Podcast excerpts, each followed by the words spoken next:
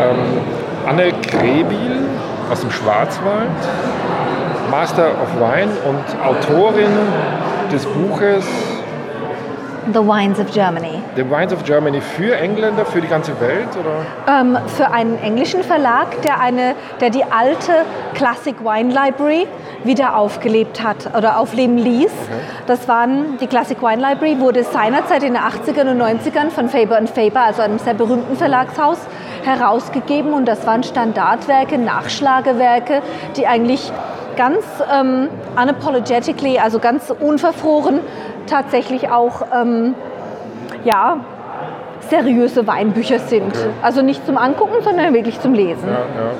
Wie kam es, dass du in London lebst? Ich bin seinerzeit zur Uni dorthin gegangen und hängen geblieben, wie das manchmal so ist. Welches Studium? Anglistik. Ah, und wie kamst du zum Wein? Auf Umwegen, ja. auf einem Zickzackweg. Ähm, also ich wusste schon immer, ich will schreiben. Ähm, und ich habe zunächst angefangen, über Essen zu schreiben. Und dann habe ich gemerkt, wie übersiedelt doch, ähm, doch dieser Bereich ist. Und ähm, in meinem Privatleben seinerzeit hatte ich schon die ersten Fühler ausgestreckt nach dem Wein. Ich bin zwar aus Baden, bin aber nicht unbedingt mit dem Wein aufgewachsen.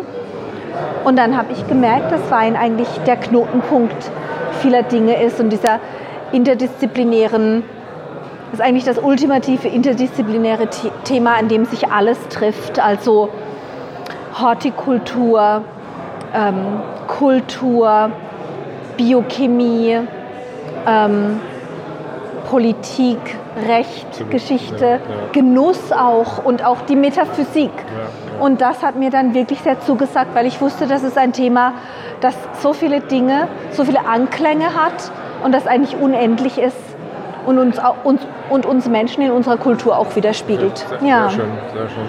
Ähm, kannst du dich noch erinnern, was der erste Wein war, der dich erschauern hat lassen und wurde der Funke übersprungen? Das weiß ich leider nicht. Ähm, ich weiß aber noch das Schlüsselerlebnis, das mich, ähm, das mich dazu gebracht hat, Wein näher unter die Lupe zu nehmen. Und zwar war ich auf einem Campingurlaub im Süden Frankreichs. Und ich muss zugeben, wir hatten schon die Sotheby's Wine Bible mit im Auto. Und ähm, das heißt, das will ja auch heißen, so ganz unschuldig war ich nicht. Aber es gab da zwei schöne Erlebnisse. Und zwar habe ich morgens, an einem Morgen war ich auf einem Weingut in Châteauneuf-du-Pape. Und die Dame hat uns zu unserem Wein aus ihrem Brunnen, aus ihrem Ziehbrunnen, einen Krug allerfrischesten kühlen Wassers geholt. Und das fand ich ja schon mal schön. Und am Nachmittag des gleichen Tages war ich bei, ähm, im Laden in Tan-l'Hermitage von Chapoutier, wo man mir zwei Gläser reichte. Weißen Weins. Und man sagte mir, ja, es ist die gleiche Rebsorte, es ist der gleiche Jahrgang. Eines ist von jungen Reben und eines von alten Reben. Und ich weiß noch, dass ich zu diesen Leuten da gesagt habe, das kann doch nicht sein, ihr schmiert mich an. Dass das so einen Unterschied macht. Und das war der eigentlich der Ausschlagpunkt, ähm, der dann mich veranlasste, einen Weinkurs zu belegen. Weil du gemerkt hast, dass es tatsächlich einen Unterschied gibt ja. beim Trinken? Ja. Okay. Beim Schmecken eigentlich, ja. Wie alt warst du damals? Das will ich nicht sagen. Verstehe. Deswegen erübrigt sich auch die Frage nach dem aktuellen Alter. das so? Aber ähm, also de, deine Erscheinung ist ja deutlich, deutlich jünger als so der typische ähm, Wein, Weinlehrer, die man so hat, also sehr, sehr, sehr junges Auftreten. Ähm, wie erklärt man denn Engländern bzw. Ähm, Ausländern, also der Welt, deutschen Wein in kurzen Worten? Also äh, zunächst mal gibt es kaum ein Weinland, das mit so viel negativem Gepäck herumreist wie der deutsche Wein. Zum anderen, ähm, es hat mir jemand mal gesagt, das war eine andere Master of Wine, die meinte, German wine law is the bane of my life. Also der, das Gräuel ihrer Existenz. Und es ist wirklich beängstigend, wenn man sich mit dem Thema befasst, dass es auch oft falsch gelehrt wird und dass wirklich auch Leute, die es besser wissen sollten, Weinprofis, sich da immer noch blind herumtasten und meinten, alle Weine seien süß, alle Prädikate seien süß, ähm, dass deutscher Spätburgunder immer noch mit Vorurteilen zu kämpfen hat. Das war mitunter ein Grund, warum ich das Buch schrieb, auch wenn es wirklich ein scheiß Deal war und da viel Energie für eigentlich wenig ähm, Rückvergütung oder kaum Rückvergütung drauf ging. Aber ähm, deutscher Wein braucht eigentlich ähm, Advokaten in der Welt, die, die ihn nach vorne treiben. Die Weine selber tun das, aber man muss eigentlich auch mal die Leute heranführen und sagen, es ist doch gar nicht so schwer, es ist zwar unsinnig, ein Weingesetz, das eigentlich ein, ein mittlerweile betagtes ist und auch eines, das nicht mehr auf aktuellen Dingen basiert, wegen des Klimawandels, weil der Klimawandel hat ja eigentlich die ganze Prädikatgeschichte hinfällig gemacht. Ähm, ich merke, ich fange jetzt schon wieder an, mich in, den, in der deutschen Geschichte zu verscheren, aber ähm, das 71er Weingesetz war ja auch, ja, wenn, wenn ich jetzt davon anfange, dann rede ich eine ganze Stunde lang, aber da gibt es natürlich verschiedene Ansätze. Was mir auch wichtig war, war, alle deutschen Regionen gleichwertig zu behandeln, dass, nicht, dass es nicht immer nur um, um Mosel und Rhein geht, sondern dass auch Franken, Baden, Württemberg, Sachsen, die nahe, dass es alles zur Geltung kommt, weil es gibt natürlich auf diesen 102 102.000 Hektar, die wir haben, eine unheimliche Vielfalt und auch eine Einzigartigkeit, vor allem wenn man jetzt an den Riesling denkt, der wirklich nirgendwo solch eine schillernde Vielfalt erreicht wie in Deutschland. Ähm, der Silvaner, ein ganz, eine ganz verkannte Rebsorte, die wirklich eine Subtilität hat. Ja, ich hatte da ein paar Erlebnisse in Franken, die waren wirklich bewegend. Nennst du Namen? Oh ja. Ähm, wenn ich jetzt an den Kreuzweinberg denke von Zehnthof Luckert, diese alten, geretteten Reben, die eine Vollkommenheit darstellen in dem Wein, der eigentlich wunderschön ist. Dann von Herrn May sein Rotlaufweinberg, wo der Buntsandstein in den Kalkstein übergeht, in den Muschelkalk übergeht. Ein unheimlich graziler Wein. Ähm, dann, die, die mich kennen, wissen, dass in meinen, dass in meinen Adern eigentlich Spätburgunder fließt. Dass ich auch keinem Glas Sekt so richtig widerstehen kann. Also es, es ist, ähm, es ist so, es ist so eine Mischung aus, ja. aus Leidenschaft, aus dieser aus dieser Art Pleasure Junkie zu sein und immer wirklich auch dem, dem Genuss zu folgen und diesen, diesen Geschmackserlebnissen zu folgen und das dann aber auch zu paaren mit wirklich fundierter Erklärung, was vor allem Geschichte anbelangt. Weil wer seine Geschichte nicht kennt, wer Geschichte nicht kennt, kann auch das deutsche Weingesetz nicht nachvollziehen. Ähm, und es ist auch mir wichtig gewesen, weil ich meine ganzen Weinqualifikationen in einem angelsächsischen Kontext gemacht habe. Das heißt, ich weiß, wie fremdartig das für die Ausländer ist, auf ein deutsches Weingesetz zu stoßen, das sich wirklich gravierend von anderen europäischen Weingesetzen unterscheidet. Was heißt denn das konkret? Das heißt, die schauen auf die Etiketten und, und äh, sind verwirrt und wahrscheinlich so verwirrt, dass sie die Flasche lieber wieder wegstellen, genau. anstatt dass sie sie aufmachen. Ist genau. das wirklich so? Ja? Ähm, teilweise schon. Und dann, jetzt wird es besser, aber es war, auch, es war ja auch lange so, dass die allerbesten Sachen gar nicht an den Mann kamen.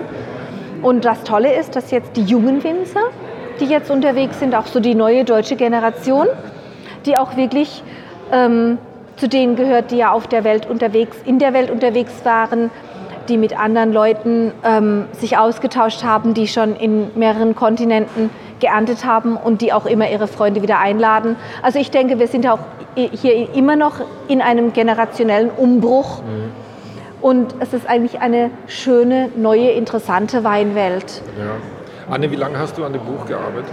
Ähm, zu lange. Ja, also es war wirklich, ich habe anderthalb Jahre dazu gebraucht. Ich bin wirklich, ich habe wirklich jede deutsche Region bereist in meinem alten Volvo. Ähm, und dann natürlich, was ich unterschätzt hatte bei dem Buch, war eigentlich, wie viel Material es zu bewältigen gibt, weil es, es haben ja schon immer die Leute über den Wein geschrieben. Und ja, der Herr Bronner ist in die Champagne gegangen und nach Frankreich. Er ist aber auch in Deutschland herumgereist und hat dann alles aufgeschrieben. Und äh, ich habe Kopfweh davon bekommen, Fraktur zu lesen, weil mir das sehr schwer fällt. Ich kann das nicht schnell lesen. Es gibt den Herrn Dünkelberg und seine Abhandlung über den Rheingau von 1867. Es gibt so viel. Alles gelesen? Äh, nicht alles lückenlos, aber trotzdem ist es einfach, weil da natürlich äh, das Standardwerk von, von Bassermann, ähm, die Geschichte des deutschen Weinbaus unter besonderer Berücksichtigung der Rheinpfalz, ähm, ja, es, gibt ein, es gab eine, einfach viel zu bewältigen.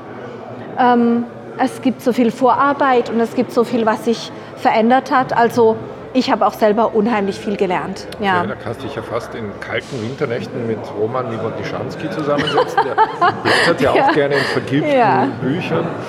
Äh, und dann könnt ihr in, in, in, der Vergangenheit spielen. Also schade, dass, äh, dass das nicht besser honoriert wird, aber vielleicht, wenn das Buch ähm, erschienen ist. Wann, wann kommt es denn raus? Es soll, also es wurde jetzt zum Druck geschickt. Ich habe letzte Woche die, die Final Proofs abgesegnet. Man sagt mir, es, ähm, ich könnte vielleicht schon am 20. September ein Exemplar in der Hand halten, okay. aber am 7., am 7. Oktober ist die Launch Party in London. Alles klar, da bin ich sehr neugierig. Ich hoffe, dass ich es bald sehe, aber trotzdem bedauerlich, dass man damit nicht steinreich wird. Sofort. Nein. Aber vielleicht öffnet, öffnet ja die Deutsche Weinwirtschaft ein, ein Portemonnaie, anstatt äh, das Geld ähm, ähm, korrupten Medaillenvergebern in den Rachen zu werfen. Es wäre schön, wenn man solchen engagierten Kämpfern da ein bisschen was davon abgeben würde.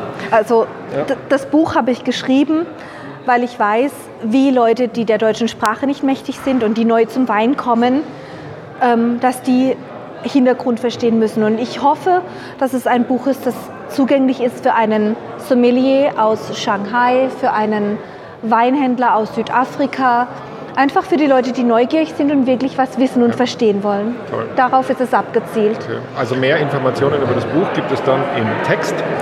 Ähm, du bist Master of Wine. Das ist so, also wahrscheinlich das schwierigste, die schwierigste Prüfung, ähm, also sowohl im charakterlichen als auch im, im didaktischen Sinn, die man sich in der Weinwelt auferlegen kann. Und trotzdem machen das so viele Menschen freiwillig. Die meisten davon fallen im ersten Durchgang durch. wann hast du es eigentlich geschafft? Also ähm, ich wurde 2000, im Oktober 2009, als ich am Kaiserstuhl beim Schwarzen Adler mitgeerntet habe, habe ich erfahren, dass ich im Programm aufgenommen bin. Und dann, damals habe ich noch an meinem Diplom, also im WZ-Diplom, gerade fertig gemacht, im Januar die letzte Prüfung geschrieben und in der darauffolgenden Woche bin ich zur Einführungswoche des Master of Wine nach Österreich, nach Rust gefahren, an die Weinakademie. Und dort habe ich dann erstmal im Klo geheult, weil ich mir so unzulänglich vorkam. Und meine liebe Freundin Lindsay, ähm, mit der ich heute noch sehr, sehr gut befreundet bin, hat mich überredet, nicht wieder abzureißen und ich bin ihr dankbar dafür. Ähm, und mich hat das ganze Programm dann immer wieder an meine Grenzen gebracht.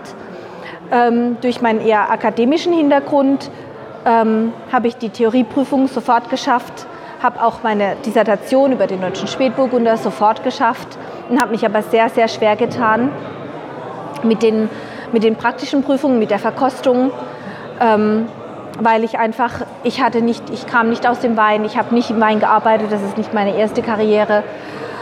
Ja, Anglistikstudium, habe bei der Bank gejobbt und ja, ähm, ich war halt, ich hatte halt nie den Vorteil gehabt, seit ich 20 war, irgendwelchen Leuten über Wein zuhören zu können. Ich habe in keinem Laden gearbeitet, auf keinem Restaurantfloor und deshalb habe ich, hab ich mich wirklich unzulänglich und unsicher gefühlt und habe letztendlich meine Prüfung bestanden, indem ich einen ähm, Sportpsychologen konsultierte, weil ich habe in Prüfungen habe ich leere Seiten eingereicht, habe einfach Panik geschoben. Es war ganz, ganz schlimm.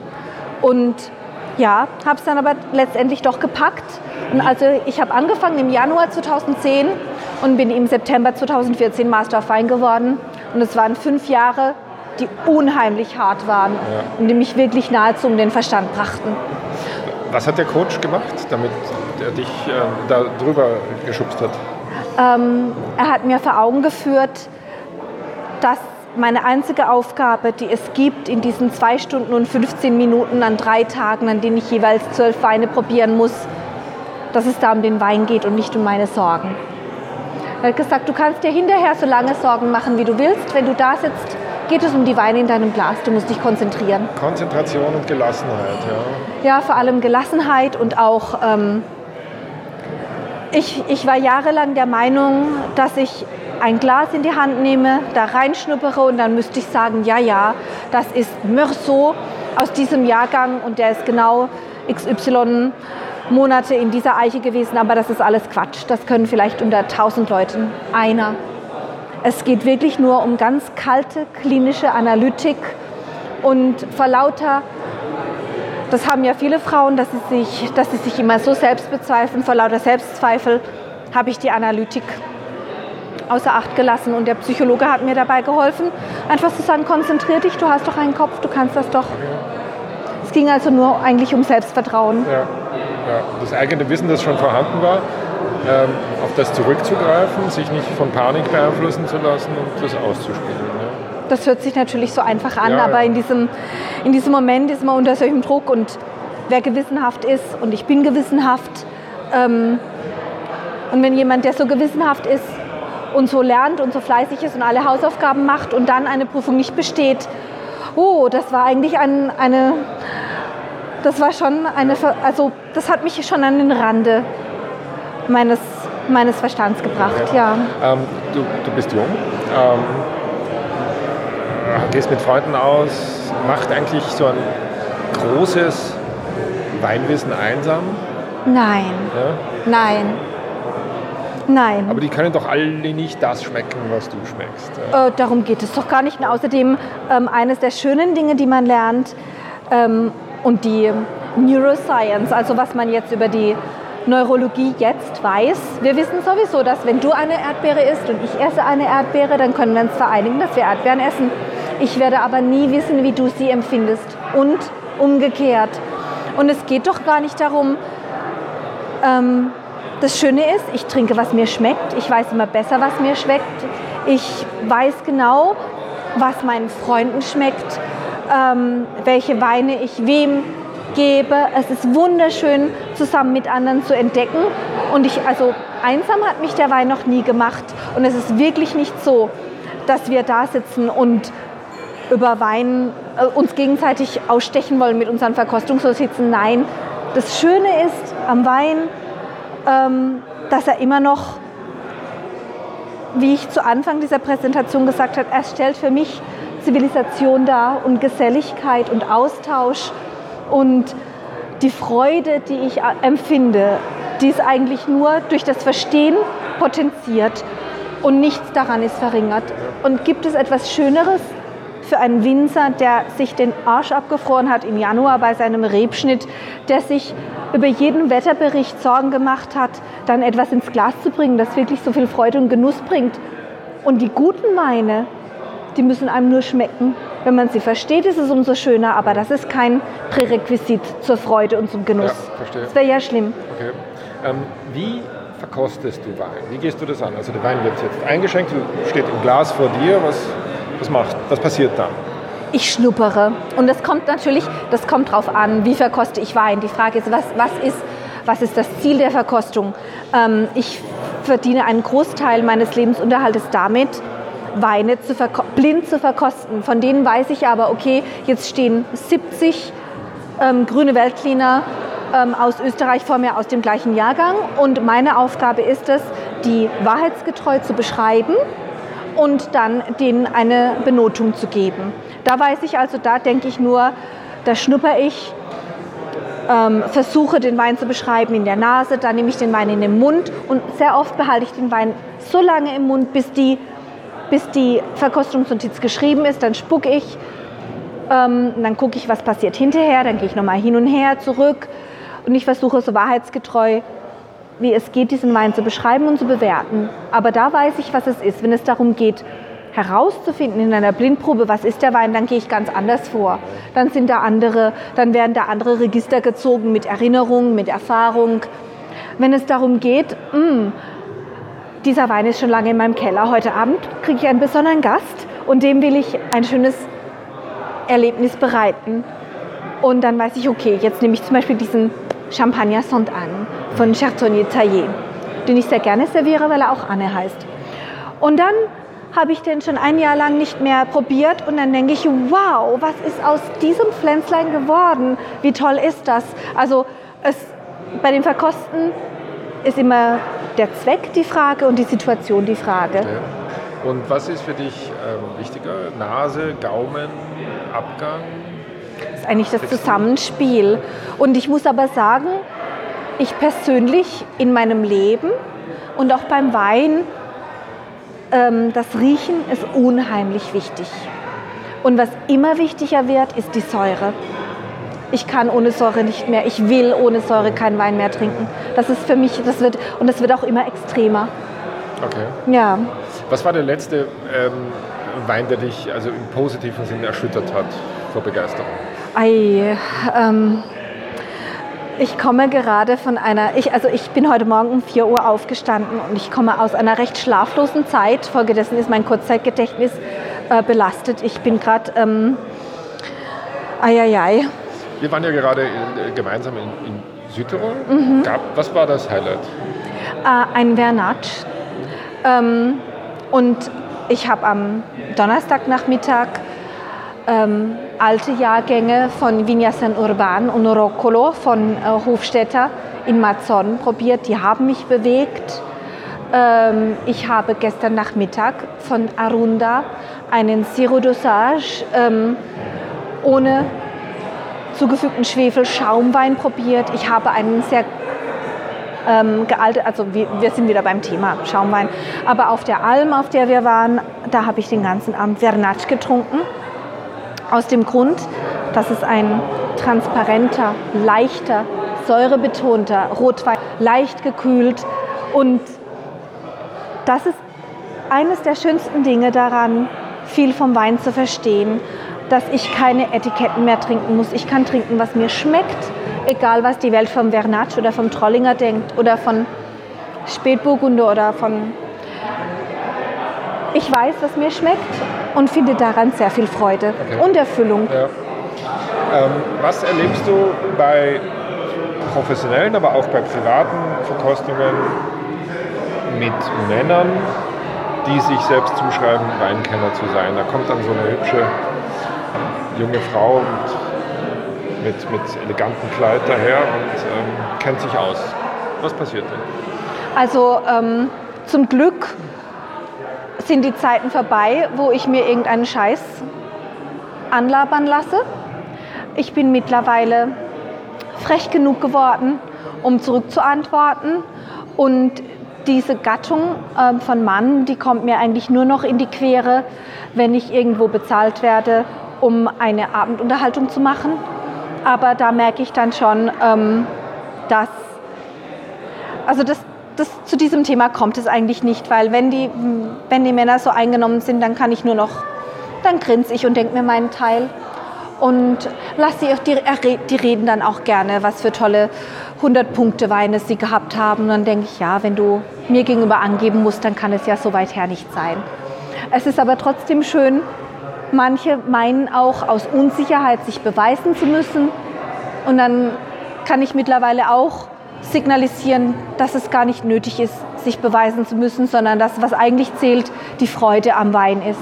Das ist, finde ich jetzt sehr interessant. Also zum Abschluss noch die Frage, was empfiehlst du anderen Frauen, die gut im Wein sind ja, äh, und die in ähnliche Situationen zu kommen? Also was, was gibt es da so eine Psychotechnik, diese, diese armen Männer, die, äh, die glauben, sie müssen sich beweisen, runterzuholen? Ja? Was, was also ähm, es gibt es ja nicht nur im Wein, sondern jede Frau wird in ihrem täglichen Leben genügend Männern über den Weg laufen, die irgendwelche, weiß der Himmel, irgendwelche Sorgen haben. Und ähm, den toxischen Beispielen, den geht man am besten aus dem Weg und lässt die ihrer Dinge tun. Die, reden, die richten sowieso genügend Schaden an. Abgesehen davon muss ich auch sagen, dass ich die Weinwelt eigentlich nicht so empfinde. Ähm, ich und was kann ich jeder jungen Frau empfehlen, was kann ich jedem jungen Mann empfehlen, ist, lerne was, gehe mit offenem Herzen und offenem Sinn und offenem Hirn an die Dinge heran, ähm, denke kritisch, meine nicht, dass die Weinwelt, auch wenn sie sich sehr dazu eignet, aus heißer Luft besteht, weil es gibt tatsächliche Fakten, es gibt tatsächliche wunderschöne Sachen, die es zu verstehen gilt. In einer dieser zahlreichen Disziplinen, die sich im Wein treffen. Jeder kann da etwas für sich finden und ob nun Männlein oder Weiblein, wer sich wirklich und ehrlich mit der Sache beschäftigt, der kriegt ganz viel zurück an Freude, an Verstehen. Und was die anderen machen, kann einem eigentlich scheißegal sein. Man muss selber machen. Die sollen doch alle denken, was sie wollen. Die sollen doch alle herumschwafeln, was sie wollen. Das, daran, das tangiert mich nicht mehr. Die Zeiten sind zum Glück vorbei. Das ist doch ein wahnsinnig schöner Abschluss. Ja. Ich muss mein Taschentuch rausholen. Deswegen müssen wir ganz schnell Schluss machen. Ich äh, wünsche alles Gute. Äh, ich, ich freue mich mit Interesse auf das Buch und bis zum nächsten Mal. Danke sehr.